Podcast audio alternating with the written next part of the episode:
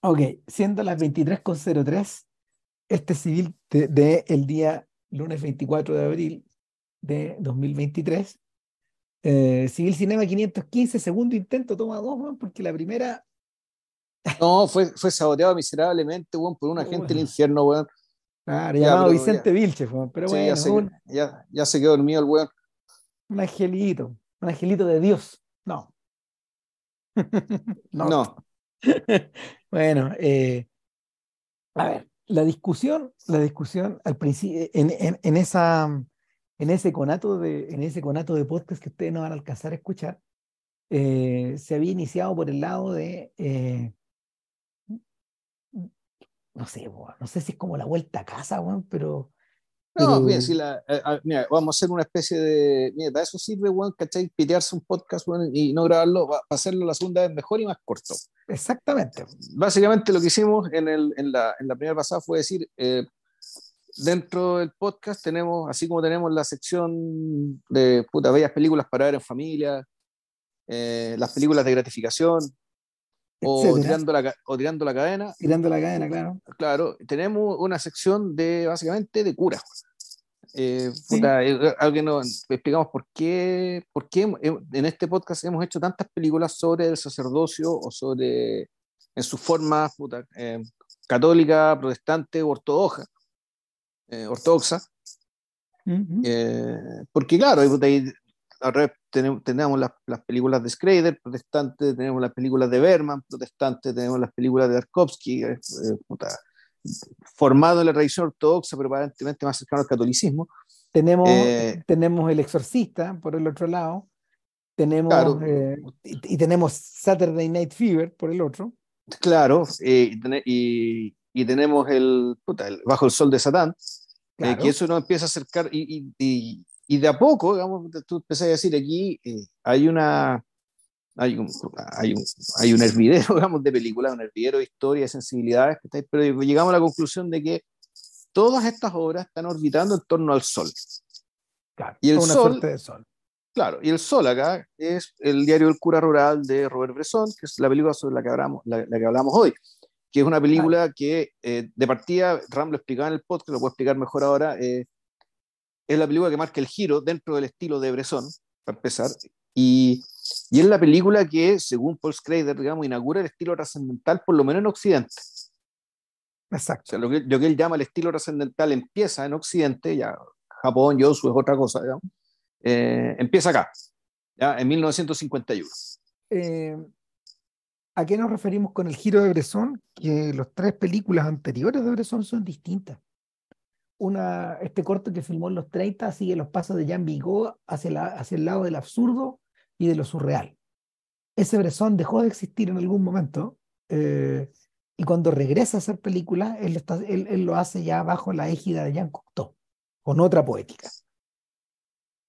Les Anges Dupech y Las Damas del Bosque de Bolonia son sobre otra cosa y de alguna manera se, se, intersectan, con, se intersectan con películas de directores que de las que hemos comentado re poco, muy a la pasada, como gente, gente como André Cayat, como Claude Tanlagat, eh, bueno, eh, hicimos, el, director de, el director de La Diabolique, por ejemplo, entra un poco en ese mundo.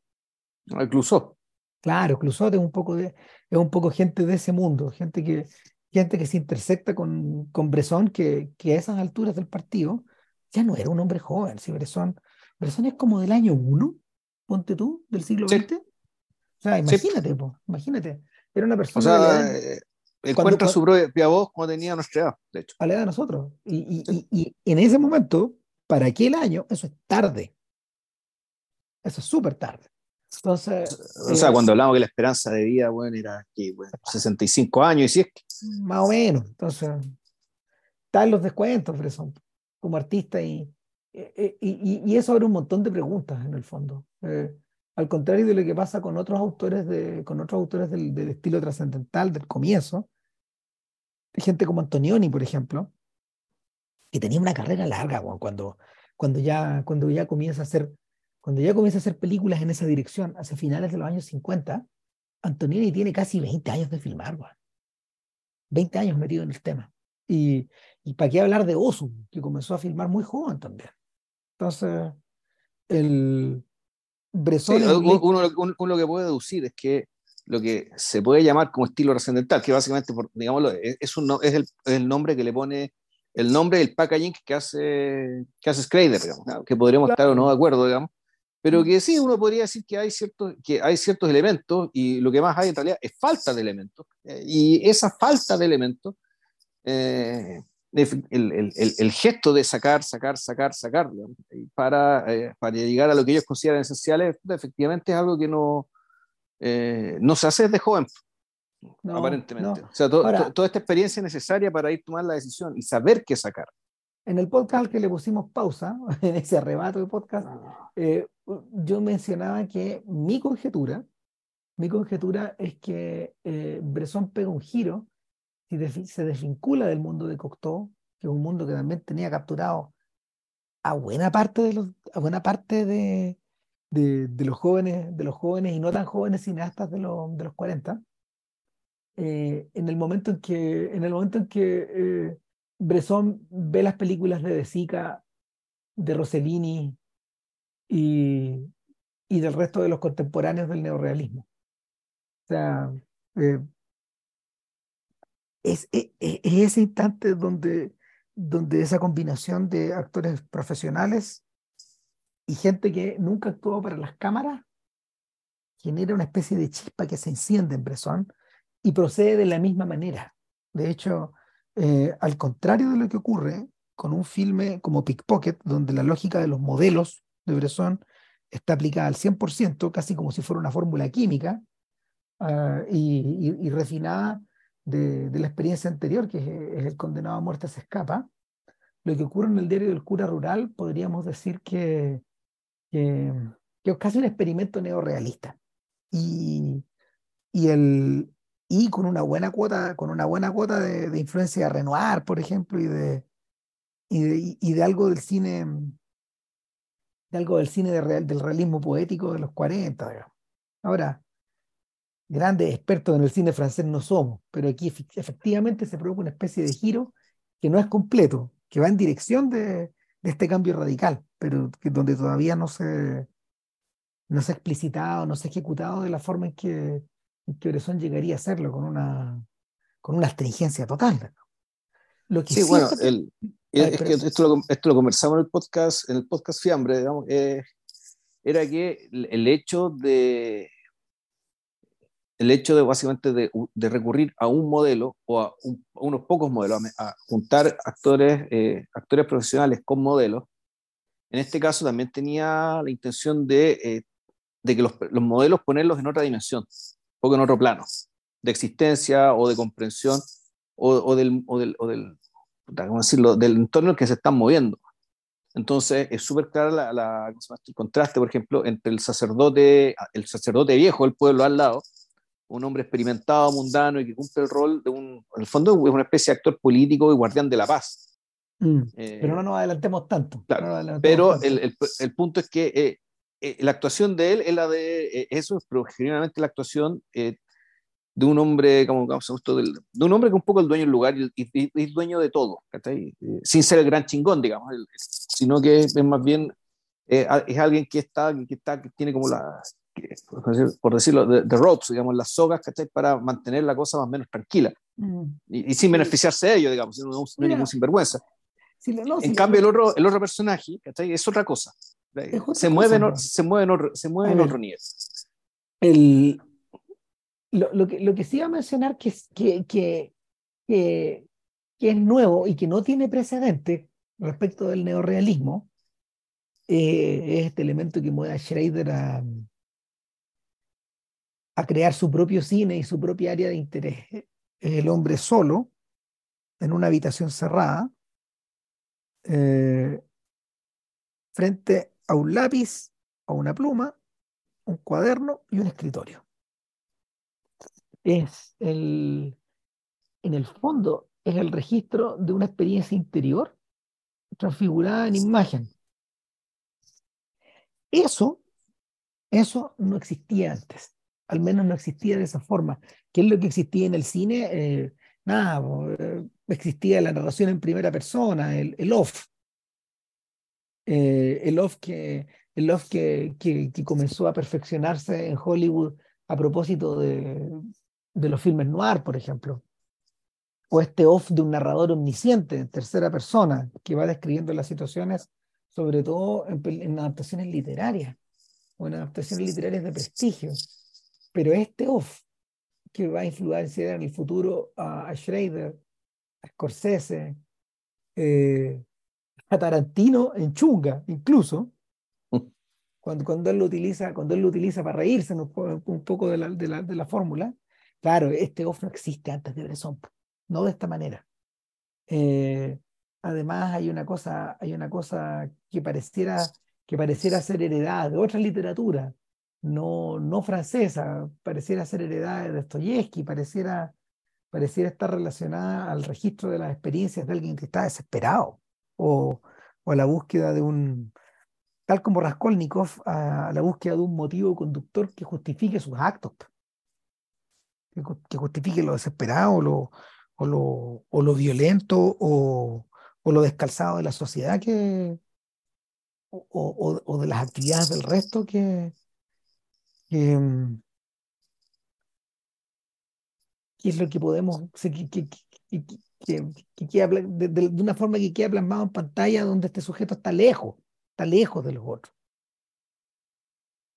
Eh, y en ese sentido, la lógica del diario usada por Bernanos le sienta bien. Ahora, el diario mismo, hasta donde entendemos, porque no lo hemos leído ni Vilchen ni yo, eh, no es un libro tan pequeño, tiene como 250 páginas, están divididas en tres partes.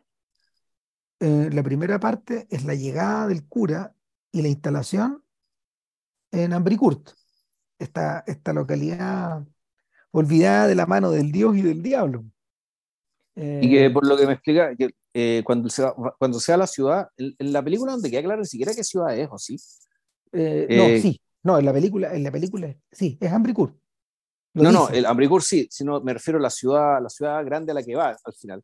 Ah, no, sí, también menciona que es Lille. El Lille, ya, entonces esto, es el norte, esto es el norte de Francia, esto es la, o la Normandía o la Picardía. No, claro, ahí me tinca que es la Normandía, porque el, nivel, los niveles de pobreza, los niveles de abandono, los niveles de, de, de, de ¿cómo se llama? de, de, también, no sé, de pobreza intelectual, bueno, son medios grandes.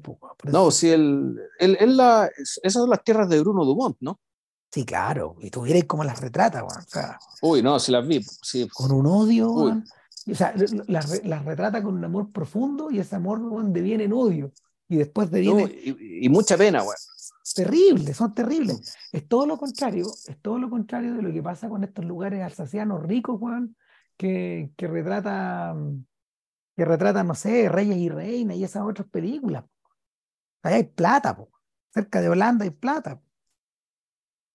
¿No, pero es que ahí, ahí, nos eh, eh, pero es Reyes y Reinas de otro weón, No, por eso te digo, pues es, o sea, eh, no, es, de otra, es otro cineasta, es otra zona, es, pues, otra cine, es otra gente y es otro cine, y, y, y son otras las preocupaciones, porque estos weones están aferrándose, estos weones están aferrándose a las piedras, pues en, la segunda parte del libro eh, está el corazón, el corazón que, que el corazón dramático que Bresson utiliza para la película, es decir, el momento en que eh, el cura se empieza a relacionar con esta otra gente, empieza a chocar con esta gente, a ser correteado por esta gente, y, luego eh, viene su gran enfrentamiento con la familia del conde.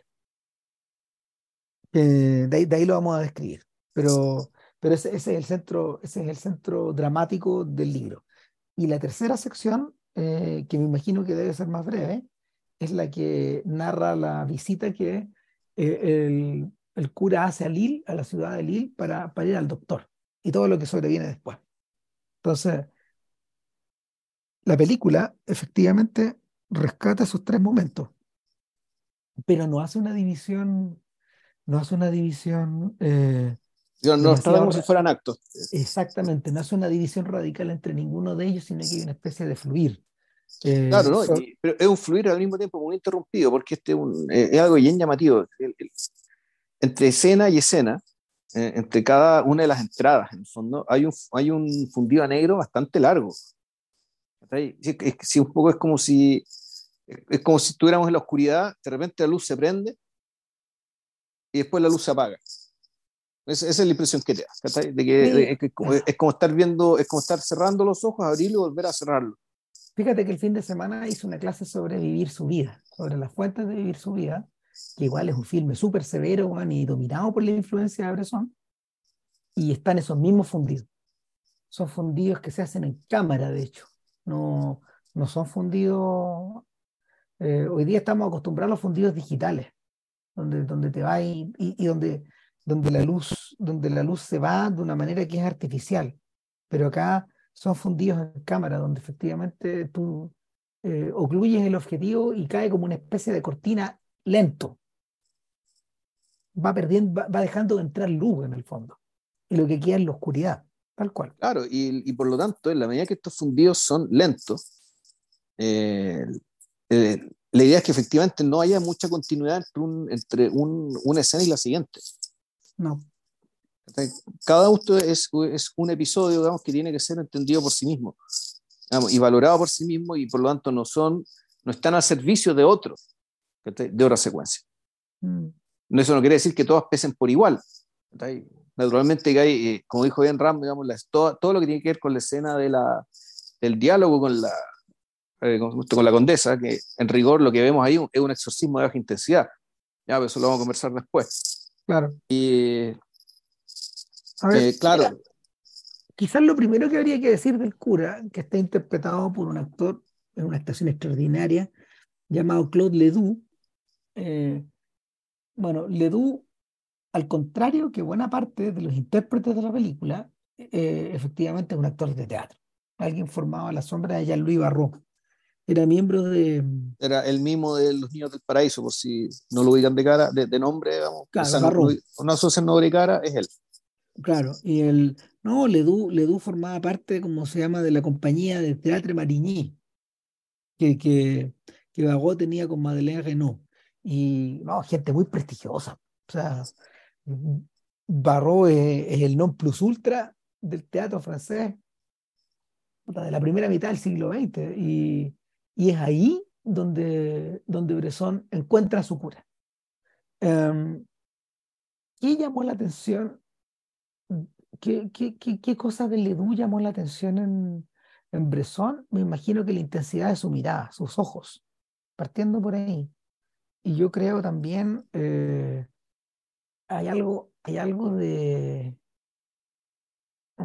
Bueno, este es un actor que este es un actor que al contrario de lo que sucede en, en, el, Toro Salvaje, eh, tiene que en donde el protagonista sube de peso, acá tuvo que bajar prácticamente matarse de hambre, como los protagonistas del otro filme de curas que, que comentamos, Silencio, donde, donde, donde Scorsese lo hizo bajar como 15 kilos más o menos donde los actores empezaron a tener pesadillas en la noche con comida. Y claro, se, produce una cosa más o menos similar. Lo que, lo que, lo que Ledoux refleja en la historia de una, es, un personaje que, es un personaje que está consumido en cuerpo y alma, literalmente. Sufre de consunción, como Margarita Gautier, un poco. En algún momento de la película, un personaje que fue compañero de él en el, en el seminario dice, el problema es que a nosotros, bueno, a nosotros nos, nos criaron desnutridos. Pensé de inmediato en ese documental de, de Grant Gee sobre Joy Division, donde toda esa generación de cabros también creció desnutrida. Y, y, una, y, es una desnutrición que no solo se refleja en su, en su desgarbado aspecto, sino al mismo tiempo en los temas que empiezan a tocar bueno, en, su, en su trabajo artístico. O sea, hay algo, hay algo en, hay algo en estos jóvenes, en estos jóvenes británicos que, que, que nacieron en los 50 y que, y, y, que, y que se convirtieron en unos verdaderos palillos humanos a principios de los a principios, a finales de los 60, a principios de los 70, que, que efectivamente recuerdan la figura de, de alguien como el cura rural, alguien consumido. Y, y claro, eh, es esa sensación la de esta persona que, que ya llega en mala condición a ejercer un trabajo que se avisora dificilísimo lo que, lo que de algún modo choca, en parte, o sea, choca al espectador, en parte porque al contrario de lo que sucede, no sé, en, en, películas, en películas similares como de la época, como Goodbye Mr. Chips, por ejemplo. El maestro con cariño, bueno. Claro. Son, son posteriores a en realidad. Sí, no, pero, pero, pero es el mismo tipo de película, finalmente. O sea, se asume, claro, el, el fondo aquí, a, alguien le hay una posición de poder para el cual aparentemente no es apto, ¿cachai? Y de alguna manera se la arregla, ¿cachai? Para, eh, para eh, ejercer ese poder de manera eficiente y benévola. Y además lidiando, sabiendo lidiar con las, con las manzanas podridas, que siempre las hay. Y supuestamente, claro, él siendo, él terminando, él aprendiendo también más que lo que enseñó, supuestamente. claro. Tiene, e, e, esa es como la matriz de esas historias. A mí me mm. gusta, de esas películas, a mí la que más me gusta es una película de Martin Reed que se llama Conrad, donde a, donde a Conrad, este profesor este profesor salido, este profesor de la costa, e, de la costa oeste que, que, llega con que llega un hijo, un hijo de los, un hijo de los años 60 que llega con muchas ideas y lo manda en un islote muy alejado. Eh, claro, donde, donde, hay una, donde hay una población, donde hay una población predominantemente afroamericana, eh, en extrema pobreza, claro, eh, lo, que, lo que veía ahí una especie como de triunfo del espíritu, que está, está, matizado, en las buenas películas también por una dosis de realismo. Acá en realidad es al revés. Nuestro cura de Ambricur parte perdiendo y después sigue perdiendo y después continúa perdiendo. El, claro, o sea, la cuestión empieza y, efectivamente la matriz uno la reconoce, pero aquí, claro, efectivamente la ineptitud eh, no solo la ineptitud para el trabajo, la ineptitud para el mundo moderno que exhibe nuestro, cura, eh, o sea, ni siquiera el mundo moderno, en realidad el mundo que tiene al frente, que, no tiene mucho de moderno, debo decir, después este pueblo, hombre y, y bueno, hasta el pero que el padrecito de Cantinflas tenía un poco de eso al principio, ¿no? Si en fondo siempre estas películas son todas iguales, Claro, la, la, gente, la gente lo rechaza, que no lo entiende, pero después se dan cuenta que él tiene buen corazón, Y él al, mismo tiempo hace el trabajo de entenderlo. Y ya, ya, y puta, y, y, y, y se enfrentan a un buen más malo, ¿cachai? Y resuelven el problema y se acaba la película. Ya. Claro, el, el, un, un, filme, un filme que no es tan inocente y, y donde efectivamente se hace patente también la, se hace patente dos cosas. Se hace patente eh, la incapacidad del protagonista para poder lidiar con el problema que tiene adelante y por otro lado, em, por otro lado también se hace presente con el, eh, esta idea de que estas pegas no deberían existir, básicamente. Esta clase de pega no debería ser hecha de esta manera. Eh, no, no por una pura persona tampoco, es la mesa finita. También comentamos esa película. sí, también comentamos esa película. No, bueno, es que el, el tema de la mesa finita ahí, eh, yo creo que el, la, más que una crítica al sacerdocio, lo que está haciendo Moretti es básicamente decir que el, el sacerdocio como oficio ya no tiene nada que decir. Y la religión católica, la familia ya no tiene nada que decir en la Europa de los años 70-80. O sea, en el fondo como religión está muerta. Eh, yo, yo, siento que, yo siento que una, es una película que también está montada en la espalda de esta, pero al mismo tiempo problematizándola. Claro, y claro, pero además montada desde la vereda del frente, porque esta película, y eso es lo más, lo más feroz de todo, y lo más radical de eso, esta película es absolutamente propagandística del horror que estamos viendo. desde el catolicismo, claro. Y no solo desde el catolicismo, sino a favor del catolicismo y la escena final, como la película se cierra, llega a ser obsceno, pero al mismo tiempo yo creo muy valiente y muy tirado. Bueno, como el final de Silencio. Es que, bueno, sí, sí, sí, pero que el final de Silencio aludía a otra cosa, sí que, sí que estoy recordando que estamos hablando del mismo final, del mismo plano final. Mm. Eh, pero bueno, vamos, a otra cosa. El, no, no, no adelantaría y el. Em, ¿Cuál es la idea acá? El... No, que, mira, lo que pasa es que el, lo esencial, de esta lo, esencial del comienzo de la película es efectivamente, efectivamente como ver la, este, este abismo de diferencia entre lo que el cura pretende hacer o cree que puede hacer versus la situación real. ¿Y qué hay en la situación real? ¿Qué hay, en la situación real? Puta, eh, complicaciones materiales, primero que nada, que son, puta, por un lado son muy de siglo, mira, algunas complicaciones materiales son de siglo XIX, XVIII, XVII, y por otro, hay complicaciones muy urgentes del siglo XX, y el cura no parece apto para resolver ninguna. No, es que el cura, eh, es que el, cura tiene el problema de que esto se, se va explicando a poco.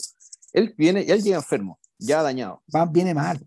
Viene dañado y no sabemos si eh, al principio cree que es, un, daño, una somatización de un daño espiritual y en realidad no. Él, viene dañado porque eh, tiene el estómago muy malo, muy, muy, tan estropeado que lo único que puede digerir razonablemente, digamos que es pan remojado con vino.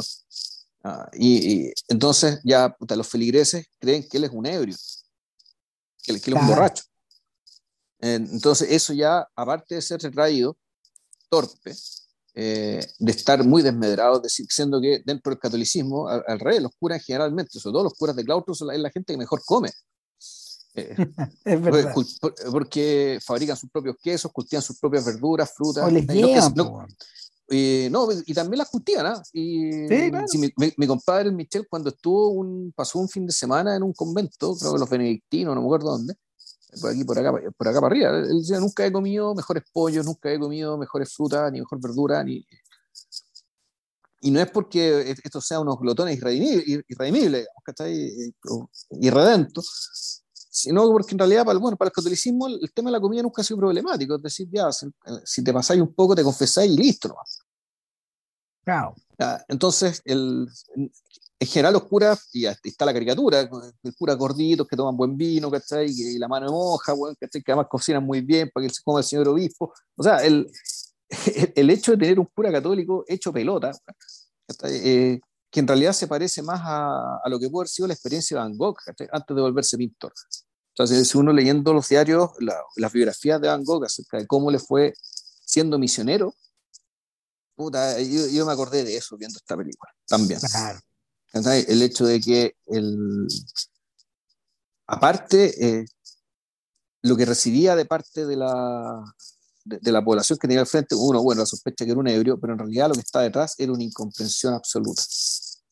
Y cuando, y tú lo que no lo entiendes, bueno, sobre todo si tenés pocas luces o poca información, lo rechazas de inmediato. Lo correteas. Eh, y a veces, con, y dependiendo del carácter de la persona, o a veces con indiferencia, a veces con violencia, con sutileza o con crueldad. Ahí tenéis toda la gama que se pueden manifestar los mm. rechazos hacia este, un, un ser como este que tiene cierto poder, porque hay una iglesia detrás que le da ese poder, pero que sin embargo no, no, no puedes entender. Y, y, que, y, y, no, solo, no solo lo entiendes, sino que además, ya teniendo un poco más de luz y un poco más de, de, de es decir, bueno, un personaje como él, teniendo este puesto, ya es disruptivo, es una contradicción andante. Eso es una cuestión que no puede ser. Eh, cuando Schrader, cuando Schrader, no sé, 60 años después, casi 70 años después, hace, comienza a escribir, comienza a escribir y luego filma eh, First Reform, lo que él utiliza de esa matriz, eh, a ver, mantiene, mantiene, la, mantiene la fórmula del diario, mantiene la fórmula de la incomprensión, mantiene la fórmula del, inadaptado, cambia la edad del, cambia la edad del sacerdote. Sí, lo hace un hombre maduro y con familia, porque es, protestante. No, y además es, un capellán, es, un capellán, de ejército. Sí. Ese es el otro detalle, es alguien que estaba en el frente. Él, él estaba eh, separado, ¿no? Porque hay sí, claro, claro que sí. Pues, un hombre, sabía, sabía, todo el carajo, sabía agotado el alcoholismo, pero al mismo tiempo eh, tiene el mismo problema que este cura, que es un cáncer que está oculto. Y que se lo empieza a comer. Entonces, la, la, la, película, la película gira hacia, hacia, a ver, la película gira, pero incorpora elementos de pickpocket, en el otro filme en torno al cual Schrader circula y no, no termina de resolver nunca esa, esa suerte de filiación. Y por eso hay, una, hay, una, hay un personaje femenino, o hay dos personajes femeninos ahí que dan vuelta. Eh, en, en el diario del cura rural, yo diría que los personajes femeninos que dan vuelta son tres, básicamente. Sí, o sea, los importantes son tres. Exactamente. Y los tres están, eh, los tres están relacionados, a ver, hay, hay, hay, tres personajes que están relacionados con la historia de la condesa, y hay un cuarto personaje femenino que es importante, que está, que está relacionado con la incompresión de, de los campesinos, en el fondo, y, y, recuerda ese personaje, ese personaje feral, eh, y ese personaje de alguna manera incomprensible es muchacho. Eh, eh, eh, pero, es, pero claro, es una versión distinta de mujer, porque aquí, aquí este personaje feral femenino igual es una niñas más avispadas del colegio, y es una especie de líder, que tiene cierto encanto. la Muchet de, de, la nueva historia de Muchet de, de Bernanos y de la película Muchet del mismo Bresson es aún más salvaje que eso. Claro, no, está, no está en la humanidad. O sea, este que no está en la humanidad y si está en la humanidad, está en una humanidad de hace seis siglos atrás. Más o menos. O siete siglos atrás. O sea, hay, hay, eones de la evolución humana que no pasaron por ahí. Mm. El, ahora, los otros tres personajes femeninos viven adentro, viven adentro de eh, la mansión del conde. Y, y en cierta forma, el conde y, y sus dominios representan alguna esperanza para el cura. ¿Por qué razón? Porque en general se espera que eh, los curas que lleguen al pueblo establezcan buenas relaciones con, los, con los patrones. Eh, básicamente porque, porque, ellos pueden financiar algún proyecto o alguna iniciativa o cambios en la iglesia, reformas. Muchas veces esta gente lo hace... Eh, o, cosas para ayudar a los huérfanos. Él, quería hacer, él quería hacer algún tipo de taller o actividad para los niños. Yo es el recuerdo que tengo. Y claro, ahí empieza la famosa dualidad de que, materiales. de que, claro, están estos, están estos curas, digamos, que básicamente se abuenan con, los, se con la gente de plata, digamos, que para ayudar a los cabros chicos, y están otros hueones que hacen como que ayudan a los cabros chicos para juntarse con la gente de plata. Ya, mm. nos gustaría pensar que, que este, eh, y sí, que este cura efectivamente, su proyecto es es tratar de ayudar a los niños y básicamente tiene que ir a aplicar diplomacia para la que naturalmente es completamente inepto eh, con este cura. Y perdón con este con este con este aristócrata. Y este aristócrata lo único que recibe es incomprensión. Y recibe además puta, oleadas de mala energía que provienen de, de que básicamente el, este cura, eh, perdón, este aristócrata tiene, está rodeado de tres mujeres que están en guerra. Básicamente está la esposa, está la amante y está la hija. Que, y la hija que a su vez odia tanto a la madre como al amante. Y a ella misma. Y a ella misma, y al mundo, y al cura, y al papá, bueno, y, y, bueno, ella es, era, fíjate, interesante. Ella, que es un personaje entre todo bien dramático, ella tampoco es actriz profesional. No, de hecho, nunca más volvió a actuar. No, no lo es. Eh, en el, este tipo, en el fondo, mantiene una institutriz eh, que, tiene, cierto poder ahí en, esa mansión. Tiene esta señora que ha estado recluida en su habitación desde que su hijo, su hijo pequeño falleció. Y, esta chiquilla, de cierta manera, que se está acercando, se está acercando ya a la. es una adolescente que está empezando a salir de ahí está, está, con toda la idea de que en, el, en algún momento se va a fugar de ahí, los va, los va a liquidar a todos. no, no, va a hacer lo que, no va a hacer lo que ellos quieren, no se va a casar con quien el papá quiera, bueno, en fin. Eh, e, ella es una gente, e, ella es un, es un, es un agente consciente de, de, un caos que se viene, de una tormenta que se viene. Y en cierta forma, eh, el cura empieza a hacer eco en medio de estas tres mujeres, porque la amante, la institutriz, es la única persona que va todos los días a la, iglesia. Eh, la, la hija se va a quejar con él también y en, y, en cierta forma le va, le, va a avisar que eh, o sea, de alguna manera lo va a poner sobre aviso de esta cagada que va a quedar. Y bueno, la madre, que debería estar en contacto con el cura, en general, porque esas cosas eran así, porque, porque efectivamente era la dueña de casa la que establecía buenas relaciones con el cura, en estos casos. Realmente el, eh, aristócrata tenía cosas más importantes que preocuparse. Ir a cazar, ponte tú, no sé. Claro. Ir a, ir a acostarse con, con, la amante, no sé. Eh, el, esta señora, esta señora en realidad es una pared. No hay nada que hacer. Al menos eso así lo ve el cura.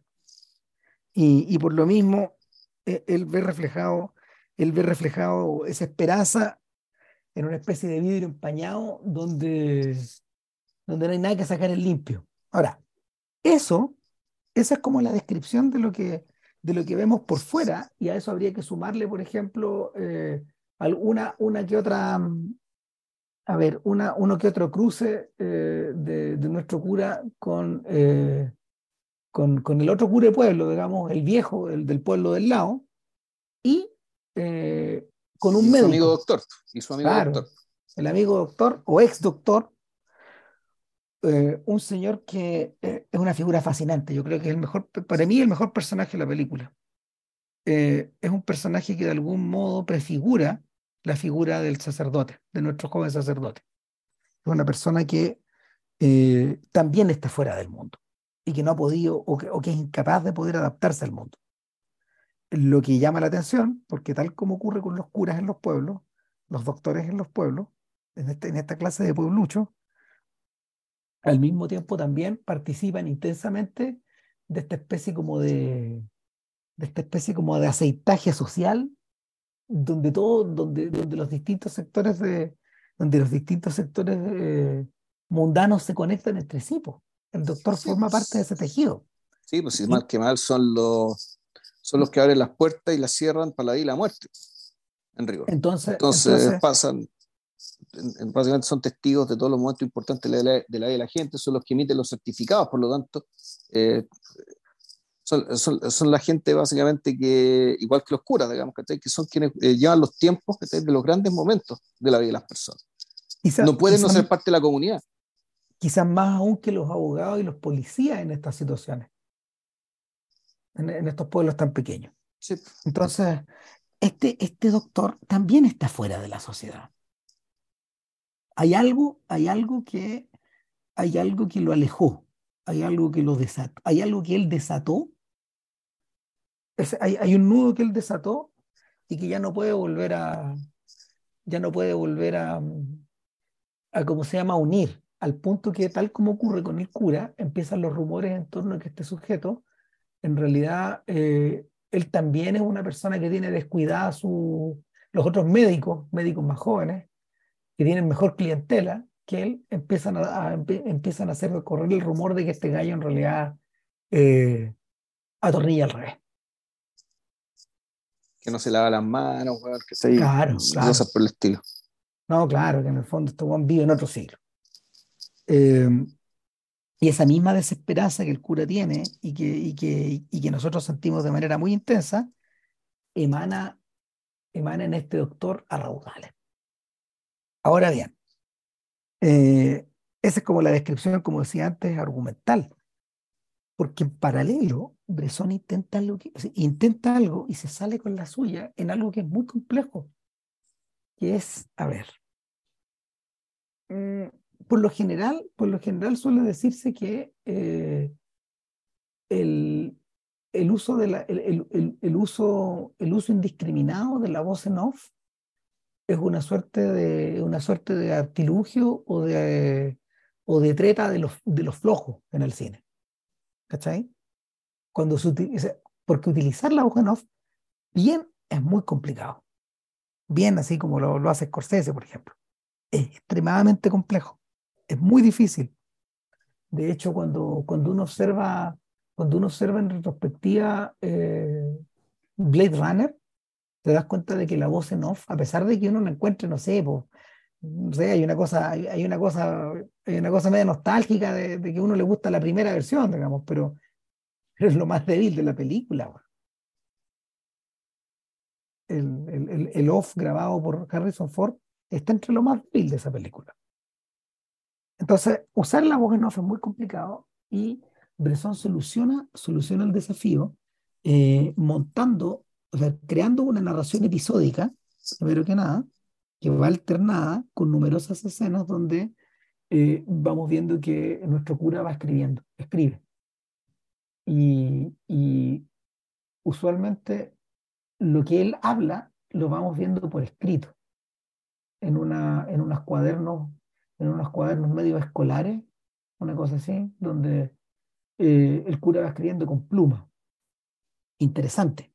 No solo vamos viendo, como usualmente se, se utiliza en el cine, la escritura limpia de la persona que nos está narrando, sino también eh, los papeles que se utilizan, por ejemplo, para secar la página de tinta.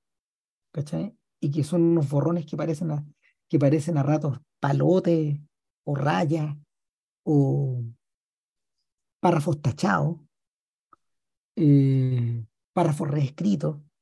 En el fondo es una crónica que está permanentemente vacilando entre lo que queda y lo que sale, entre lo que está y lo que no está, entre lo que agrego y lo que voy cortando. Entonces, a su manera, a su manera, la propia, el, propio recurso de la escritura y de la voz en off van modulando el tono de la película. Eh, y yo creo que, yo creo que eso que descubrió, eso que descubrió Bresson ahí, es algo que, es algo que Schrader incorporó a su cine y de paso, al incorporarlo, se lo, se lo, se lo transmitió casi como una infección a Scorsese esta idea de, del uso de ese recurso como una estructura, como, estructura dramática, como aparato confesional, y, y, por otro lado como una, como una especie de trenza, como una especie de collar que tú vas tejiendo, donde vas, eh, donde vas hilando, donde vas hilando, eh, a ver, la, los elementos de tu historia pero también em, los rasgos constitutivos de tu personaje o de tus personajes. Es distinto, por ejemplo, a la forma en que Bergman utiliza el mismo recurso. Bergman no lo usa así. Los, los off de Bergman eh, efectivamente se parecen más a los off de Godard, que son donde, donde tú te separáis de, donde tú, se, donde tú te separas de, de la subjetividad de estos personajes. ¿Te acordáis de la forma en que se narran los algunos off en, en, en persona? La verdad no. La son, verdad medios, no. son medios clínicos. Y una cosa interesante, los off de Bergman están usualmente narrados por Bergman. De eso me di cuenta la otra vez cuando vi varias juntas. Y es algo que también se repite con Godard. Muchas veces los off de Godard están narrados por Godard. Y eso es algo que también heredó Truffaut. A veces los off de Truffaut también están narrados por Truffaut. Por ejemplo, en las dos inglesas. Ese es un off de él. Al menos en la versión preferida de él. Entonces, están usados de otra forma. Y aquí, aquí en realidad, eh, el tono confesional es algo que eh, es algo que, que Bresson eh, hace muy suyo, lo incorpora de una manera muy propia a las dos películas siguientes y explota, en, explota, explota en Pickpocket eh, como el principal elemento constitutivo y narrador de la historia. El off, si lo, si lo quitas, la película de alguna manera queda convertida en una sucesión de, de viñetas, sin hilo conductor. Es muy raro. Entonces, yo creo que ese es el elemento que, efectivamente separa al cura rural de, de cualquier delirio de, que tenga uno de, este intento como de relacionarlo como una especie de continuación del neorealismo. Ese elemento, con, eso lo sacáis, con eso lo safáis. Ahora, es interesante también que ese cambio se produce justo en el momento en que Rossellini está intentando algo parecido, pero sin un off. En Stromboli, en Europa 51, y, poco después en Viaje en Italia. Rossellini va en la misma dirección confesional, con personajes femeninos, eh, con dilemas existenciales, pero sin la voz en off. de lejos. Está usado de otra manera ahí. Entonces, nada, pues yo siento, yo siento, que eso es lo que cambia la historia. Sí, pero Stromboli, no, claro, Stromboli es una película demasiado singular, que si, si le pones voz en off a eso, lo matáis. Eh, es, que además está sugiriendo algo que va contra la premisa de la película. Mm. Que, si ella está en voz en off, quiere decir que está hablando, hay un, alguien con quien está hablando. Mm. Aunque sea nadie, pero el hecho de hablar es hablarle a alguien. Y la soledad de ella en Stromboli es algo tan grande, tan radical, tan, tan aplastante y, e infernal también. Y de ahí, digamos, el lugar que escogieron que no es que sea el infierno, digamos, que pero es una isla media desierta, que está volcánica, donde hay vapores, y, y, donde, claro, el, la soledad de ella yo diría que es peor que la del cura, porque además está el tema del idioma. Para empezar, digamos. El... Que, bueno, no, no, lo comentamos en algún momento, nunca escuché un podcast de eso, pero yo creo que te comenté que existen dos versiones de todas esas películas, en inglés y en italiano. Ya. Claro, y, y lo, lo, increíble de esas tres películas es que, claro, las versiones en inglés son igual de autorizadas porque tienen la voz de Ingrid Bergman. En cambio, las versiones italianas, no, no tienen la voz de ella, pero también son igual de autorizadas. Claro. Son, son películas que tienen doble versión.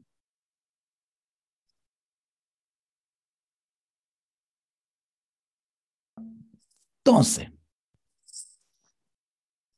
¿a dónde íbamos con nuestro cura? yo, te, había dicho que en el fondo, para mí, para mí el elemento clave acá es la manera en que, es la manera en que Bresson va articulando esta voz en off para poder convertirla, por un lado, en un elemento dramático que va haciendo avanzar la historia, pero también en un elemento existencial que la va sumergiendo hacia adentro.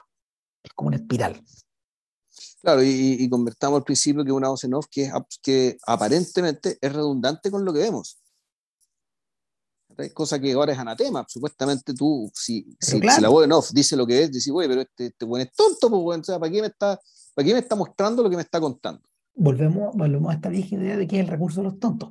Entonces, eh, el, la, lo fascinante de la película es que operando en forma redundante, no, no la desarma, no desarma lo que, no desarma su argumento central.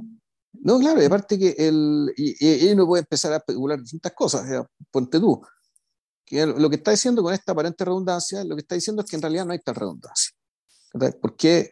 Porque tú, al ver lo que ves, eh, no, lo, que, lo que estás viendo no es exactamente igual, aunque pase lo mismo en términos de hechos, tú, tú por ver la cara de los actores, el talante de, la interacción, digamos, no es exactamente igual a lo que él describe en un, en un diario. No, no puede ser igual. Incluso aunque supuestamente pase lo mismo, que hay una redundancia, estas cosas se complementan. Eh, pero como bien dices tú, esto está urdido, digamos, en algún momento para que esta voz no desaparezca, para volver a aparecer, pero desaparece cuando tiene que desaparecer, que son en, los, en las escenas particularmente importantes. Como por ejemplo la escena central, que, es, como, que es el dúo que desarma todo. Y, que es y, y, el hecho de que existe esta escena, que es la escena de la conversación con la condesa, es la que yo creo que hace que, el, que la estructura de tres actos para la película no tenga sentido. Porque en realidad el, la, la, estructura en tres actos, pues efectivamente acto uno, acto dos, acto tres, son tres, eh, una progresión una progresión más o menos lógica y, y, aquí la impresión de que te da que en realidad la, la, estructura de la película está hecha hacia, hacia atrás y hacia adelante en torno a este sol. En torno a esta, o a esta sombra, digamos, como se quiera, digamos, y esta irradia hacia adelante, irradia hacia atrás. El, la, la escena, eh, esta escena, por ser la, uno podría decir, por ser la escena más significativa y la más intensa de la película. La más larga eh, también. Es la más larga, naturalmente la más importante, vamos a explicar por qué. Pues podemos fijarnos en ciertos rasgos estilísticos, digamos, que uno es, eh, la cámara no se mueve mucho, sí hace uno, el, no sé si la cámara se acerca por zoom o se acerca por, por traveling hacia, hacia el objetivo de manera muy lenta, para, sugerir, para sugerir eh, la atención o tensión o alteración. Mm. En la medida que, que, los personajes están diciendo cosas, y no solo se están diciendo cosas, sino que pareciera ser que va a aflorar alguna verdad. ¿Ya? Y, cuando estamos hablando de una verdad, estamos hablando de, de, de, una verdad factual, digamos, como una rama de misterio. Que alguien sepa algo, o que, oh, de quién es la guagua, ¿cachai? O qué sé yo, dónde está perdido este huevo, no, no, es, no estamos hablando de esas verdades. Aquí lo que se está hablando, y es lo, es lo fascinante de esta escena, eh, es de por qué una persona se comporta como se comporta. ¿Por qué una persona está, el caso, este caso la condesa, ha, abandonado el mundo de tal manera como por el hecho de estar, de vivir un duelo perpetuo por su hijo pequeño muerto, que eh, neglect, me gusta esta palabra británica que, que, se refiere, inglesa, que se refiere a la negligencia, que uno abandona, se desentiende, por una parte, de la educación de su hija, eh, eh, y estamos hablando de educación moral de la hija, y se desentiende también, básicamente, de su matrimonio, digamos, que ya lo da por muerto y que le da lo mismo que su esposo tenga al amante viviendo dentro de su casa. en el fondo, esta persona es una persona que, para efectos Em, para los efectos vitales más o menos esenciales de aquello que debería importarle a alguien. tu matrimonio, si tu matrimonio no te importa, por, último, preocúpate de tu hija que está viva. Em, no, pues, nada, esta persona está muerta. Entonces, eh, eh, la, la, conversación que viene acá que está ahí, tiene que ver con esta muerte. ¿De dónde viene? Mm. Estaba mirándola, mira, mientras tú estabas hablando, estaba viendo la escena de nuevo, sin sonido. Eh, en realidad es una conversación donde, a ver, cinemáticamente no tiene nada extraordinario en general. Eh, son una serie de, de, planos y contraplanos, pero no, son una serie de planos en realidad, no hay contraplanos. Eso es lo extraño al principio. Porque empiezan a conversar y hay, hay planos y contraplanos, y llega un momento en que nuestros personajes empiezan a mirar fuera del eje. Ellos, el eje se mantiene, ¿cachai? Pero, pero, pero empiezan a mirar fuera del eje. Ella, ella, ella mira, ponte tú, ella mira hacia la, a la derecha de la pantalla y él empieza a mirar hacia la izquierda de la pantalla. Se salen del eje y la conversación sigue exactamente igual como si fuera antes, pero en determinado momento eh, lo que hay son movimientos de dolly, es decir, el movimiento de la cámara en sí, probablemente arriba un riel, me da la sensación, porque no, no, no lo podría haber conseguido de ninguna otra forma, hacia las caras de, de ellos. Claro. Pero lo choro es que se producen en momentos discontinuos, como si en el fondo alguien, uno de ellos estuviera insistiendo en algo y la, la cámara se acerca a él, pero mucho más tarde ocurre que la cámara se acerca a ella, en cierta forma. Eh, el cura le está hablando una pared. Además, le está hablando, le está hablando una suerte de una persona que construyó una nueva identidad en torno a esta, en torno a esta congoja o este sufrimiento que eh, es muy privado, pero que al mismo tiempo es muy público, porque todo el pueblo sabe que ella vive recluida a espaldas de la hija, del amante y del marido. Es un sufrimiento que es público también.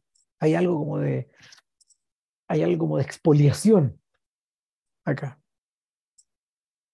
Y, es una cosa, es una cosa, eh, ¿qué querés que te diga? Bien escandalosa. Sea, tú, tú miráis a la, a la, mujer y decís, oh, el ego, el ego, el ego. ¿Cachai? ¿Qué es lo que está tratando de extrabarse acá? Eh, el cura no lo percibe al principio, pero en algún instante de la escena lo percibe. Yo creo que cuando la cámara se acerca a él. Es en ese momento. Es en ese momento cuando él dice, usted ya no le odia, así dice. Entonces,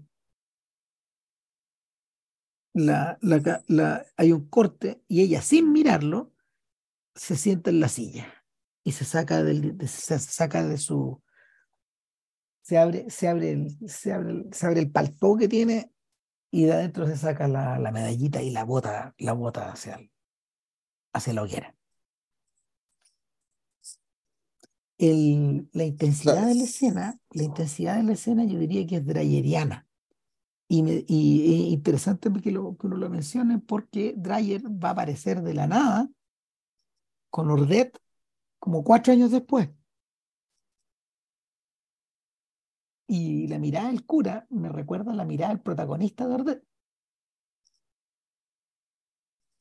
El, eh, es una escena que yo la caractericé como una especie de exorcismo de baja intensidad porque aquí lo que ocurre es que el, apunta de diálogo y apunta de los recursos, digamos que está, de, recursos cinematográficos que estamos viendo, aquí lo que vemos es cómo este tipo empieza, se mete dentro de una fortaleza, este cura.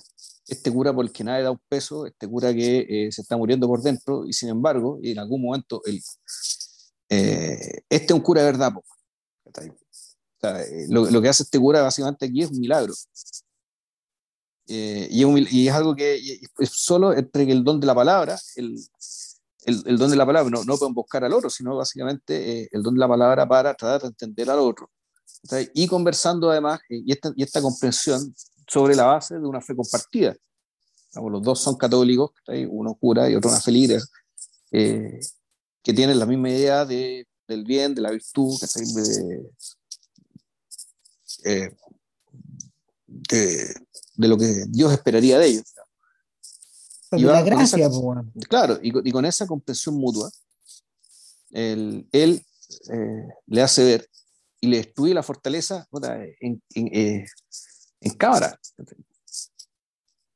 Mm. Eh, entonces, la, dentro del, del, de la aparente civilidad, digamos, que de, de, de, la conversación, en paralelo está ocurriendo algo bien terrible, algo que uno podría decir que es muy violento, porque este cura se está metiendo en la conciencia de ellos. Claro. Y la manipula, pero no es que le esté manipulando para sacar provecho, sino que efectivamente está haciendo eh, lo que se espera que hacer de él, que es sacar el mal de ellos. Porque básicamente lo que todo, todo, todo esta, toda esta puesta en escena, toda esta construcción del dolor sobre el dolor, para bailarse el mundo, eh, él la convence de que es lo que está cometiendo un pecado y un pecado muy grave es algo realmente terrible lo que está haciendo. Algo que ella originalmente creía que en realidad era, no sé, pues, eh, al menos eh, inofensivo. Este cura entre que la convence intelectualmente de lo contrario, pero también le hace sentir, y está el otro, eh, está, el, está este otro plano, digamos, de la conversación, y, por eso esta escena para mí es tan, es tan formidable, es tan única en la historia del cine, eh, que está por debajo, está esta tremenda violencia, digamos, que ella en algún momento vuelca contra este relicario, con, eh, con, esta foto del niño que tanto amó y que sin embargo lo, lo vota como si fuera el diablo que la, que la, que la tuvo prisionera durante mucho tiempo. Y, y, yo digo que esto es un exorcismo que está ahí de baja intensidad porque en la práctica esta escena es la que va a matar a un personaje y después va a matar al otro. Y por eso es que esta escena es el centro de todo esto. Y por eso está la escena que irradia hacia atrás y irradia hacia adelante. Y por eso es que este, la estructura de tres actos, digamos, que está en el libro aquí, no sirve. De aquí, de aquí salen las ondas. Claro, o sea, de acá. Al poco rato de que esto ocurre, van a buscar al cura para decirle que la dueña de casa se murió de un ataque al corazón en la noche. Ah, sí. O sea, eh, esta iluminación o esta especie como de frenazo eh, no fue sin costo.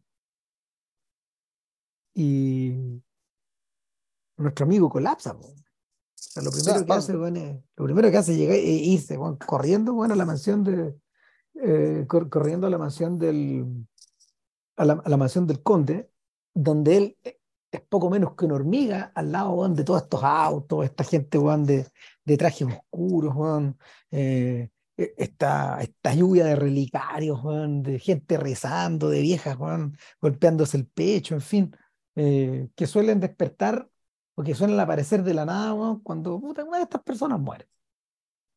No, y, claro, lo que es peor, va, la mayoría lo ve como ni lo ve. No lo ven. Los que se dan cuenta que está ahí lo ven como si fuera un bicho insignificante y los que no lo miran como si fuera culpable esta wea. Claro, los que, o sea, los que algo, los que algo más saben, digamos. Sobre todo la gente, no sé, la servidumbre de la casa, bueno, el dueño de casa, bueno, la cabra chica, bueno, en fin. Entonces, el, entonces aquí puta, se, quiere, se un puente, aquí termina de quebrarse este puente. Sin embargo, claro, al mismo tiempo notamos que el, el sentido de todo el sentido, todo lo que, todo lo que sufrió este hombre, digamos, que está ahí, y el, todo lo que el catolicismo le ha hecho, digamos, el otro día, esto de que la, el otro día, Ricardo, el, negro Martínez, me contó esta anécdota de que a, un hijo suyo, digamos, que, que un chiquitito, digamos, que tendrá, es más chiquito que Vicente, tendrá dos años, está caminando, qué sé yo, se metió en la estantería un libro, le cayó el libro en la cabeza, y lloraba, el chiquito está con su chichón, y la esposa de Ricardo decía, bueno, este es un niño herido por la literatura. y, yo y, el bolaño interior que todos tenemos, bueno, nos cagamos la risa. Bueno, este cura naturalmente que está herido por su pega, está herido por la religión, está herido por el sacerdocio. Pero también, por sus circunstancias. Sí, y por sus circunstancias de base, digamos, que ahí no enteramos por qué. Eh, pero claro, el sentido de toda esa herida eh, está en esto, en su capacidad de hacer esto. Y eh, entonces toda la inadecuación, toda la ineptitud de este cura rural que vimos al principio, que parece un tipo de otro mundo, que no es capaz de ayudarle a nadie, que sé yo, sí es capaz de ayudarle a alguien, incluso es capaz de prestar la ayuda más grande que se puede prestar a otro ser humano, que dentro de la perspectiva católica, en el fondo es sacarle el diablo que tienen dentro. Eh, y el hecho que ella haya terminado muriendo, digamos, que esté perfecto esto, es una pena, pero en realidad es un costo menor. Casi no tiene importancia. pues lo que se está jugando acá, digamos, dentro de, dentro, de sus creencias, es más grande, es más importante. Eso nos, lleva, eso nos lleva al otro elefante en la pieza, digamos, y es cómo se ve esta película desde hoy. Desde hoy, porque yo creo que, yo creo que el, la película por sí sola, la, potencia, la, potencia existencial de la película eh, es lo bastante grande como para, como para explicar esto y de alguna manera sentar las bases de lo que Bresson va a construir después. Sin embargo, en el marco del, del galopante descrédito del catolicismo, eh, tanto a nivel tanto a nivel administrativo, por un lado, como, como, a, nivel de, como a nivel de fenómeno social, eh, convierte esta película eh, en una especie como de como de, de caja de la que tú no tenías, a la, que, a la que automáticamente tú no tienes una llave para poder abrir. Ah, eh, es cierto, porque básicamente yo, yo leí algunas críticas, ponte tuve críticos, sobre todo estadounidenses, ¿cachai? Contemporáneos o, que en su época cuando escribían sobre esto, y la percepción que hay es que básicamente tienes que ser una víctima. ¿ya? Y donde este cura en realidad es una víctima y donde se centran, eh, y, lo que se centra es puta, en, en, en, su sufri su, en, su sufrimiento, en su inadecuación, ¿cachai? claramente ajenos ¿cachai? A, al, al significado de esto, digamos, y no pudiendo relacionarla tú, con bueno, el exorcista.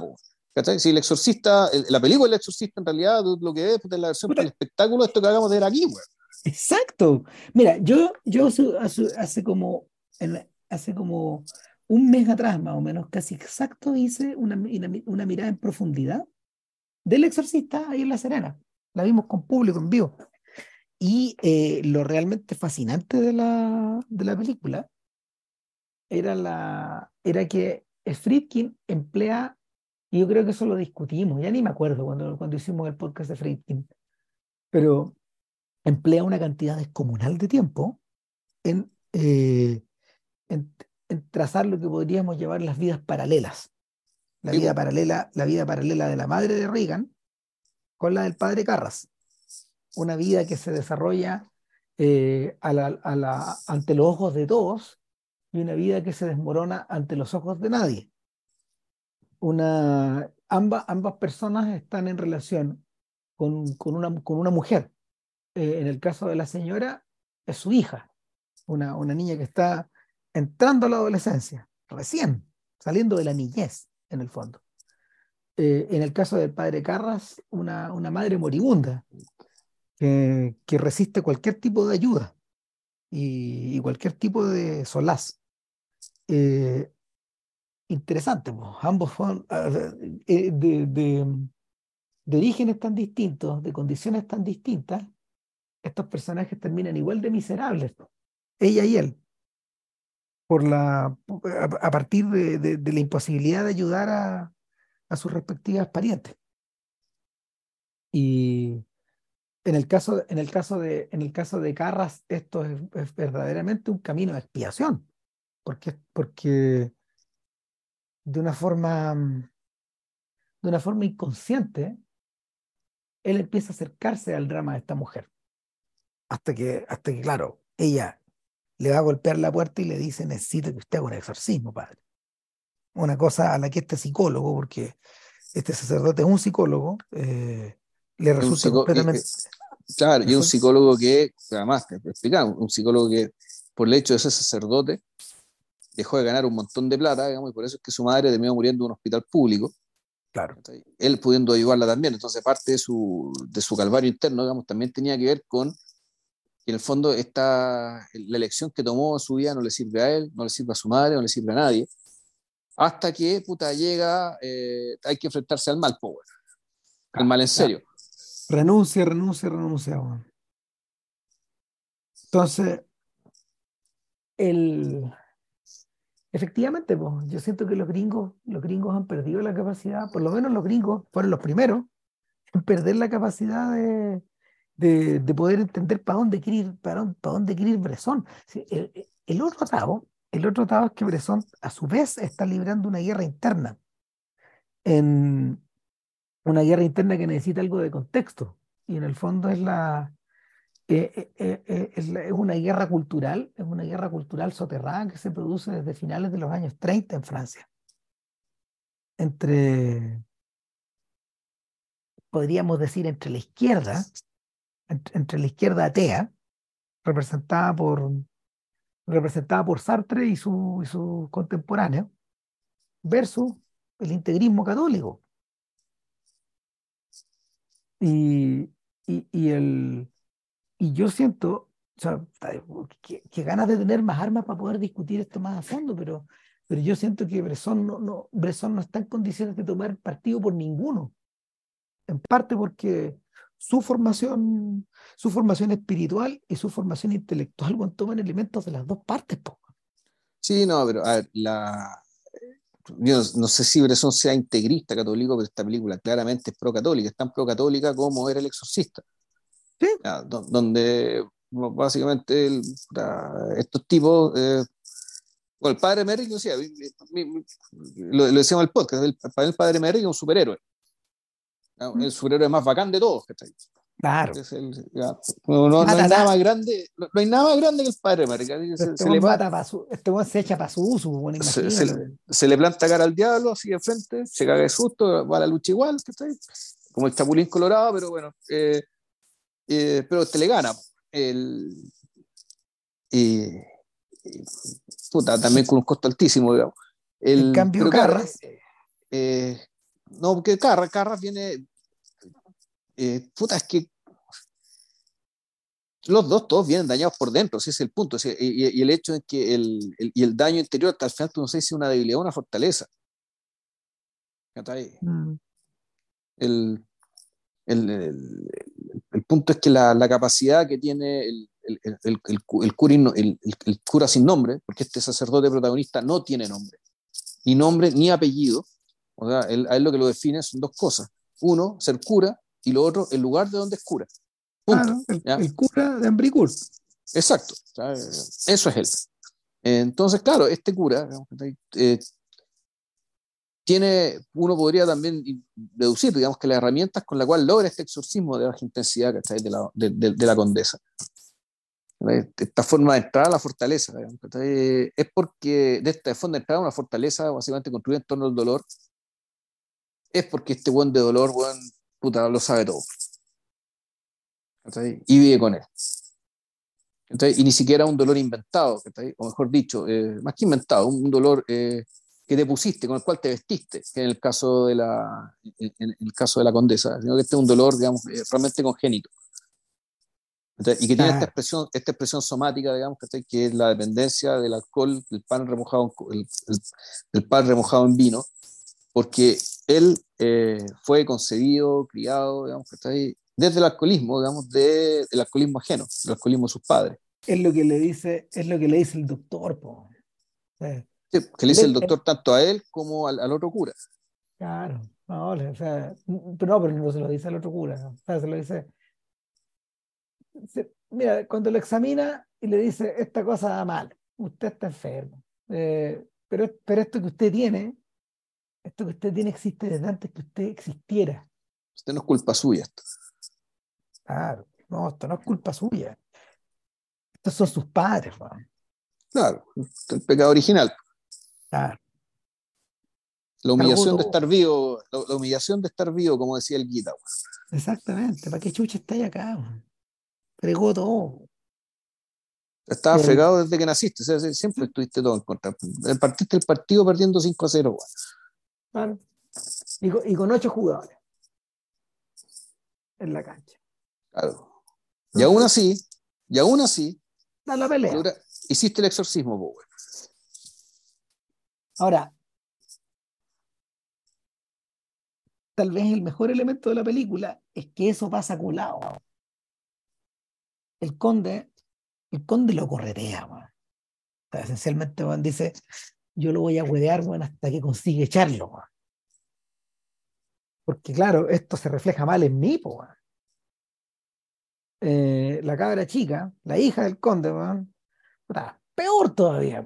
Es interesante esto de que el, este odio que tú decís, esto es aporofobia, eh, es el rechazo a lo incomprendido, pero en realidad también puede interpretarlo como eh, el, la, misma, la misma operación, que el, eh, mejor dicho, la consecuencia de de una moral católica fuerte, en términos de que al lado de este hombre, todos parecemos animales, o todos parecemos maniquíes, o parecemos en realidad cualquier cosa menos seres humanos. Este, este, este preocupados de nuestras miserias, pues aquí es donde se hacen visibles las miserias. Claro, ¿y, por qué? Porque, básicamente, porque ahí nos damos cuenta también de que el, este, este personaje, que lo tiene todo en contra, eh, que es absolutamente odiado o despreciado, digamos, por todas estas personas, al mismo tiempo, para lograr lo que hace y para hacer su pega y para hacer este exorcismo de baja intensidad, eh, tiene que amar profundamente a todas estas personas.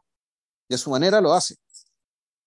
Hay cosa que vemos, es que el, eh, el, el, el milagro, el, el, milagro del catolicismo con lo de Bresson, digamos. Por eso digo, esta película es tan procatólica, porque en el fondo el, lo, que sostiene, lo, que, lo que sostiene, digamos, la, la verosimilitud digamos, de, toda esta conducta es esta contradicción entre, o mejor dicho, la necesidad eh, absoluta de que el, cura hacia esta gente tiene que amarnos y no puede no ser de otra manera, aunque nunca lo pronuncie, nunca lo diga, nunca lo escribía en sus diarios, y sin embargo, este puta, sido el otro elefante en la habitación que tenemos acá, es que este sujeto efectivamente los ama, aunque no lo merezcan, De hecho, aunque merezcan todo lo contrario, la película se encarga, digamos, de, así mostrarlo. Y sin embargo, la conducta, la conducta del cura te dice lo contrario.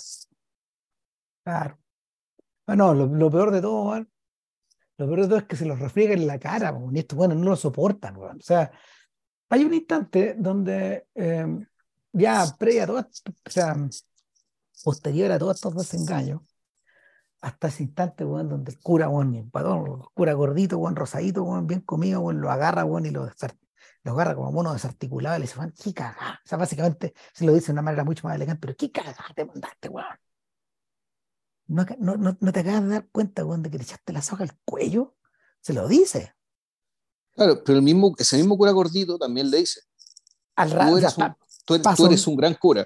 Pasa un rato y el viejo y, eh, intempestivamente entra, weón, después de haberlo mandado a la chucha, después de haber sido a su parroquia, el viejo maneja de vuelta, va y le dice, weón, puta, eh, eres un gran cura y, no, y no, te vengo a, no te vengo a bendecir, vengo a que tú me bendigas. Weón. Ahora, acto seguido, weón, aparece la cabra chica, weón, verdadera encarnación demónica. Hay algo, hay algo interesante acá.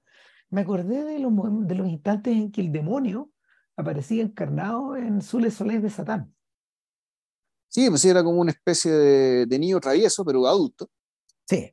Como que lo iba siguiendo, como una sombra. Claro, como, si, como estuviera susurrando.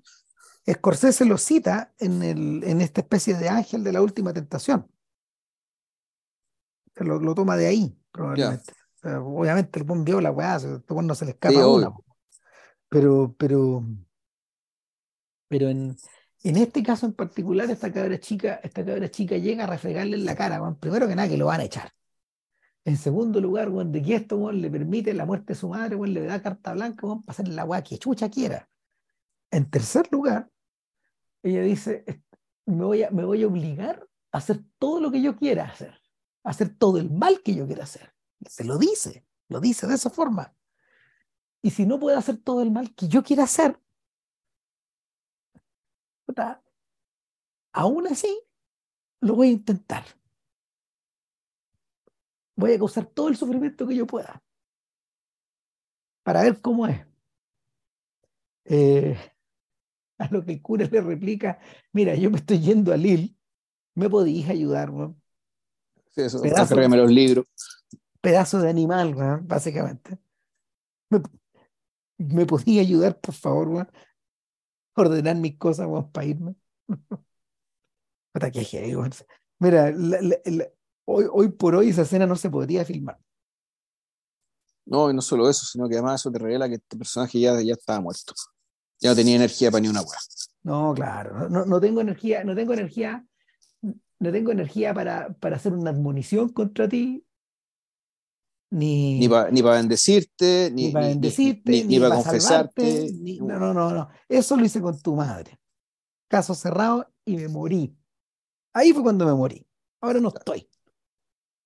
No, bueno, es muy esa escena. es impact- o sea, es muy tremenda porque eh, el va, a ver, va contra, eh, va contra la, va, va contra esta, mm, va contra esta suerte de idea de que una adolescente de esa edad eh, filmada como, a ver, eh, del tipo humano que, que, que a Bresson le gusta filmar, que son estos, estos rostros como medios de Botticelli y que aparecen Sí, rostro vez en alargado, este caso ojos bastante grandes, que, el, que ya son expresivos por sí mismos y que en el caso Claro. de ella es como el, el, el hecho de, de mirarlo de soslayo, ¿cachai? Puta, inmediatamente con una, sonrisa leve, ¿cachai? Puta, eh, bel- eh, belleza y maldad al mismo tiempo. Exactamente. Y de hecho, eh, Ahora, estoy, estoy tratando de acordarme si en algún otro filme de Bresson hay un personaje de esa forma, así. No, en Pickpocket no, po, porque en Pickpocket lo que tenía es una especie de Madonna. no sé, yo hace mucho tiempo no vi, no vi. Pickpocket, weón. Sí, no, es una especie de Madonna.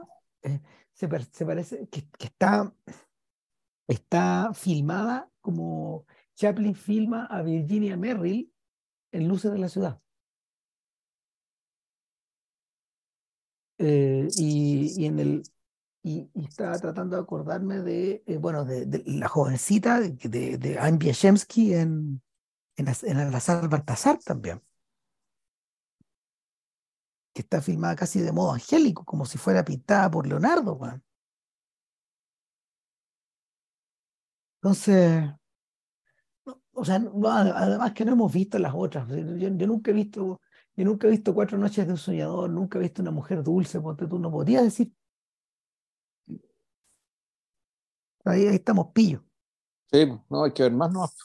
Claro, entonces por ahora, por ahora eso es lo que podemos decir, pero realmente a mí realmente me impacta que, que vaya que vaya contra la tendencia natural del cine de filmar la belleza, de- y, creo que también tiene, creo que también tiene relación con este, esto que mencionabas tú recién, de que en el fondo ya a estas alturas nada cuenta, nada cuenta. Ni los argumentos, ni la belleza, ni la posición social, ni, ni si efectivamente la feligresía va a volver a recibir al cura, ni si la iglesia se vuelve a llenar, todo se fue la, todo se fue al carajo. claro, el, el, protagonista se quiere, digamos, todo lo que viene ya para mí, eh, no vamos a decir que epílogo, ¿cachai? De fondo hay que ir cerrando, hay que ir cerrando las puertas, ¿cachai? Y, y hay que cerrar la historia también, ¿cachai? Y, y, por eso el viaje a Lille, en el fondo, es, un, es una especie de martirologio donde... Eh, ahora, entre medio pasa algo bien bonito, ¿cachai? Que, que esto es algo que uno, me di cuenta en la película y también eh, Roger Ebert cuando hizo su crítica también eh, empezó su crítica mencionando esto. Que, que la, única, la única vez que ríe sí, el sí. cura en la película Era momento. la moto. Sí, Sí. pues, que parece otra persona. No, claro. es algo que, aparece, aparece un tipo muy común y corriente, muy normal, el primo de esta chiquilla, que viene a ver, a- que, que, que está haciendo una visita de cortesía bueno, a la casa bueno, de, esa tía muerta en el fondo, eh, y que, y que eh, la perturba la tranquilidad, bueno, tiza, este- esta calma tiza del pueblo, eh, con el sonido de una moto. Claro. suena de lejos la moto, bueno, este un huevea, huevea con la moto. Y claro, mientras el cura iba caminando, dije, "Este weón, obviamente, eh, evidentemente lo van a llevar en moto. Y el cura se sube a la moto y no tienen, prácticamente no conversan. Al principio el tipo dice, lo llevo. Y el cura se, el, cura se sube y se caga en la risa, weón. Mientras va con la felicidad y en un momento le dice, atant, atant, atención. O y, acelera, acelera, weón, como una bestia.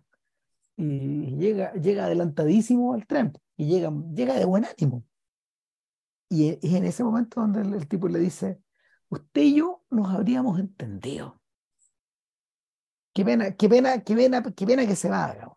Usted y yo nos habríamos entendido. Hmm. Está esta idea como de, está esta idea como de cierta posibilidad de algo que se consiguió eh, arriba de la moto, en lo moderno, en la velocidad, eh, eh, en lo fugaz. Y, y esa posibilidad así como llegó y se fue. Pero es lo suficiente como... eh, eh, eh, eh, eh, O, una- o- o claro, o, en el, o, puede ser que tenga tenga que ver con eso, tenga que ver también con el desprejuicio, o sea, con alguien que viene de afuera y, y mira al cura con, con otro, con ojos frescos. Eh, lo, mira no- como un no- igual, lo, lo mira como un igual, pues, o lo, lo mira, claro, como una persona que tiene un, un, un- un- un oficio, una labor particular.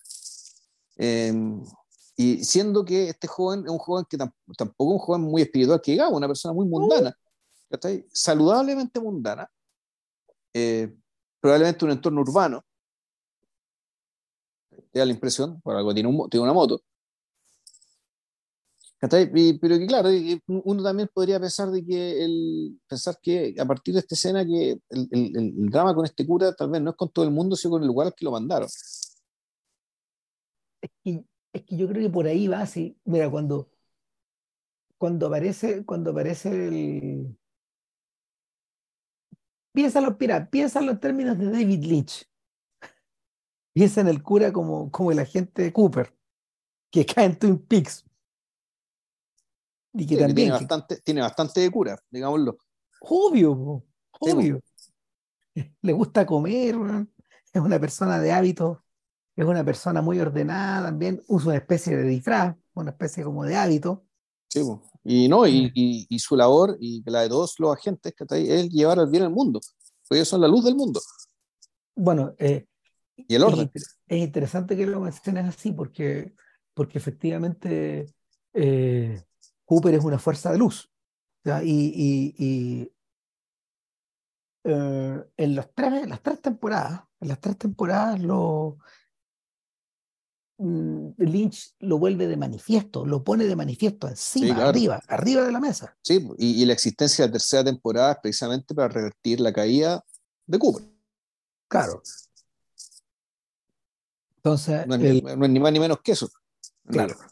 claro. Entonces, si lo pensáis en ese sentido, claro, además el, la buena disposición, ponte tú, y la manera, y por otro lado, la manera en que lo reciben, pues, que... ¿No? Como la gente confía en él, ¿cachai? Como la gente le cree, le, le, cuenta sus problemas, Este, este, tiene todos los rasgos. Sí, sí. A este cura, a este, a este cura, a este cura del FBI, en el fondo, eh, le va mejor que al cura rural. No podría, no, no, no, no le podría ir de otro modo tampoco. Porque, porque efectivamente parece investido por una energía, una energía casi superhumana que, que, que, que, Lynch le asigna, en el fondo, y que, y que luego va a emerger de distintas maneras en, en, el resto de su filmografía, en, algunos personajes masculinos y, también femeninos. Eh, ahora, la llegada del, para volver, la llegada del cura Lil es con energía, pero puta, qué gran momento, cuando llega, cuando se fue directo donde el doctor, entra por la puerta, corte, sale y no nos dicen nada, el doctor va y le pasa la maleta, este weón se, este se afirma, en, en, la pared, ¿Qué, ¿Qué, le habrán dicho? Incluso, claro, o sea, pero el doctor te lo muestra o no, porque yo recuerdo que tengo la escena tan potente que yo recuerdo que tengo el loco saliendo de la, de la oficina del doctor. Sí, sale con una persona atrás, el doctor. No, el doctor no tiene diálogo, Este el doctor le, le, va llevando la maleta, porque este bueno, sabe poco menos que desmayado. O sea, este no tiene cirrosis, tiene cáncer el estómago. Eso es lo que tiene adentro, eso es lo que lo está matando.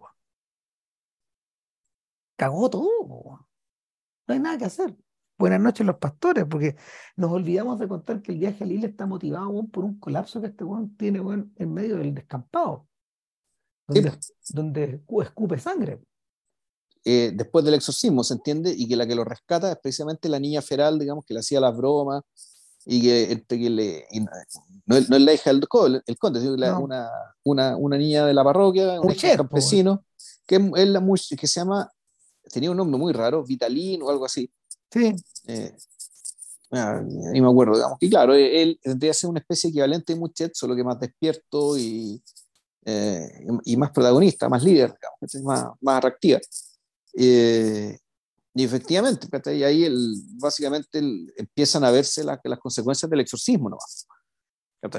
Entonces, tal, como, tal como le ocurre a Depardieu en el final de su Le Soleil de Satán, donde este efectivamente hace un exorcismo, y se le va. Y la weá lo mata. La weá lo mata. Lo mata, lo mata. La cuestión lo mata. Entonces, todo lo que viene a partir de la película es, es eso. O sea, es la, es, la agonía. Como un hombre joven se puede disfrazar un poco, alcanza a tener este momento de felicidad, digamos, que está arriba de la moto. Carretea. Este está, este puta, más, que, no sé si es un carrete o es la posibilidad del mundo de otra manera, de percibirlo a otra velocidad, De, exacto, pues, de, de, escapar de, o incluso escapar de sí mismo, güey. Porque más que mal es un tipo que está muy concentrado en sí mismo, digamos, por eso es que cuando está casi todo el tiempo solo y cuando hablaba con alguien era con su propio diario. Es que Vilche, el, el único momento donde la película y donde el personaje, donde Bresson entra en el siglo XX, es cuando el buen acelera. Ahí, ahí entramos en el siglo XX, bueno, llega, llega la, la moto llega a la estación y volvemos donde estábamos. Volvemos a esta, esta suerte como de prehistoria, o a historia, o a este círculo, que no sé qué sé, que a este émbolo que gira sobre sí mismo.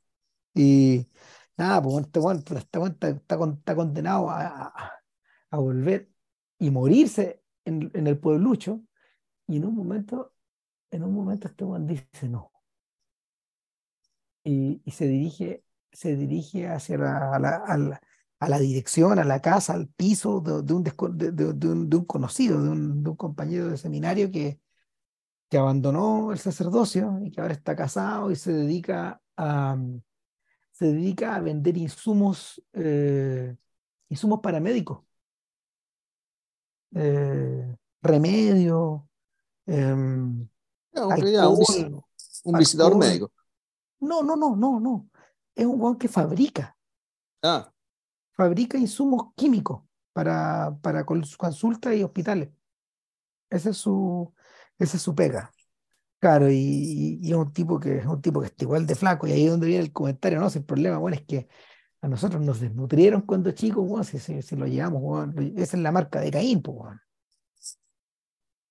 Esa es la marca de Caín que llevamos encima, y, y, claro, en algún momento este weón puta sale a buscar un doctor que ve a su amigo muy mal y, y, la pareja de él se acerca y él tiene una breve conversación con ella donde ella le dice, yo no me quiero casar con él, nunca he querido casarme con él. Primero que nada por la profesión que él tuvo, dijo. Algo de respeto tengo de eso. En segundo lugar, porque la verdad, Juan, eh, vivimos en un mundo, o sea, el, mundo en el que él y yo vivimos es tan frágil que, que cualquiera de los dos en cualquier momento puede, puede, cambiar, puede cambiar de giro y, o se instala, se instala la inestabilidad y cagamos, pues, esto se deshace. Entonces, em, vivimos en un mundo donde las coordenadas que, que tú tienes no cuentan. Son es, inimaginable. Pero es divertido. Me acuerdo de esa conversación, pero que yo recuerde, el cura no tenía ningún interés en que se casara. Si todo esto partía, no, no, ella, ella le cuenta. ella, ella, se pasa el rollo, digamos. Ella, en el fondo cree que, que, está siendo juzgada. Sí, claro cuando este muñeco está en otra, pues ya... Le, nace a ella, pero le, le, nace a ella contarle buenamente porque, porque en el fondo es, un, es, que es un cura, po. finalmente es eso. Es un cura, es un amigo de su esposo, al cual ella en el fondo, ella también trata y reverencia como si fuera un cura. Tal cual. Por eso es que ella no se va a casar con él. Claro ahí, claro, y, lo, lo, que, lo, que ella no sabe, bueno, es que este está agonizando ahí, pues, Ahora, pero es bonito el gesto de que eh, esta otra persona, que por el hecho de estar, eh, de estar en presencia de alguien a quien persigue como moralmente superior, en vez de rechazarlo, Puta, le da explicaciones. Mm. Explicaciones que él, no le, que él no pidió, que él no necesita, pero en vez de rechazarlo, tiene ese gesto. Es lo contrario de lo que le ha pasado en el pueblo. Exacto. Y, y después de esto, no sé, ya solo queda borronear un par de notas, weón, en los, en los cuadernos, weón, y, ya rendirse, weón. Irse, O sea, o sea él, básicamente va, él, él, va con este compañero a, puta, para pedir la absolución. Entonces, ¿Por qué? Porque nunca, nunca se deja de ser cura. Ah, esta es una segunda, una segunda pista que nos dice esto. O sea, este cura que dejó de ser cura no se puede casar porque porque la mujer que escogió, digamos, que lo respeta tanto, respeta tanto y lo entiende tanto que no, no puedo hacerlo. Y dos, este tipo no deja de ser cura porque, puta, su amigo moribundo le pide la absolución. Y no se la puede negar, po. No, bueno, ya lo que viene ya es el epílogo. Y me imagino que debe ser igual en el libro, es una carta ya escrita, escrita también en primera persona, pero por el amigo dirigida al cura, al, al, cura el pueblo del lado. Claro. Donde se describen los últimos momentos de, de nuestro personaje. El, claro, pero el plano final es como, es como se llama esto, una especie de, de fanfarria, y una tremenda cruz negra sobre fondo gris, con unos rayos blancos, por eso digo, la película en realidad no puede ser más proselitista. Es un gesto muy directo. O sea, es como si, por si no entendieron de qué era esta weá. Esto es el catolicismo, la única religión verdadera. Ah, sí. Por cosas como esto. Claro, claro. Eh, bueno, y, ahí, ahí eh, hay que volver a remachar esta idea, donde, mira, me, por primera vez como en veintitantos años, me han entrado ganas de volver a ver Little Buddha de, de Bertolucci. Básicamente, porque me da la sensación de que hubo algo que se nos debe haber escapado cuando la vimos. No es una gran película, pero, pero la. El, bueno, Kundun no es una gran película. No, es, es, un, es un intento serio de hablar del tema también y de meterse en política, digamos. O sea, en esa época, en esa época aparecieron tres, ¿te acordáis? Little Buddha, Kundun y Siete años en el Tíbet. La única que tiene genuino derecho a llamarse una buena película, de acuerdo como a sus aspiraciones, es Siete años en el Tíbet, siento yo. Porque las aspiraciones... Esa es la, Brad, Pitt, ¿no? Claro. Las aspiraciones, claro, las aspiraciones de esta película de aventuras con algún rasgo, con algún rasgo espiritual coinciden con lo que está en pantalla. Como que, de acuerdo como a, las categorías que usaba Ebert. como que lo que, lo que ellos, lo que ellos, lo que la película quiere hacer es parecido a lo que está en pantalla. Está logrado. Y, es buenísima, pues, es muy entretenida esa película. Eh, en el caso de Kundun, Kundun, Kundun tiene el problema de, de, querer abordar en serio esta película, pero se queda corta, pues, bueno, es hija bueno, del siglo XX todavía, hasta puede haber sido hablando en tibetano o en chino, pues, ¿o no? Sí, y Silencio de si habla en portugués también. Claro. Pero claro, este Juan asume que él, él narra Juan desde otra tradición. Ahora, Little Buddha es una película más rara. Porque efectivamente estos buenos la escribían desde dentro. O tanto, tanto Bertolucci como Rudy Burlitzer fueron practicantes del budismo. Ya. En, en, en, el, en, el, momento bueno de, de, su vida en que hicieron la película, estaban en esa. Sin embargo, sin embargo, bueno, claro, hay algo que, hay algo que, hay algo terriblemente naif, bueno, y medio, medio gringo y medio de blanco, medio de white savior, pues, bueno. o sea, siete, años en el pie, puta, si mal no recuerdo, también tenía algo de eso, ¿no? Claro, pero con, con, una, con una salvedad. En el fondo, eh, Harrier no podía, no podía, Harrier creo que se llama Harrier, no me acuerdo.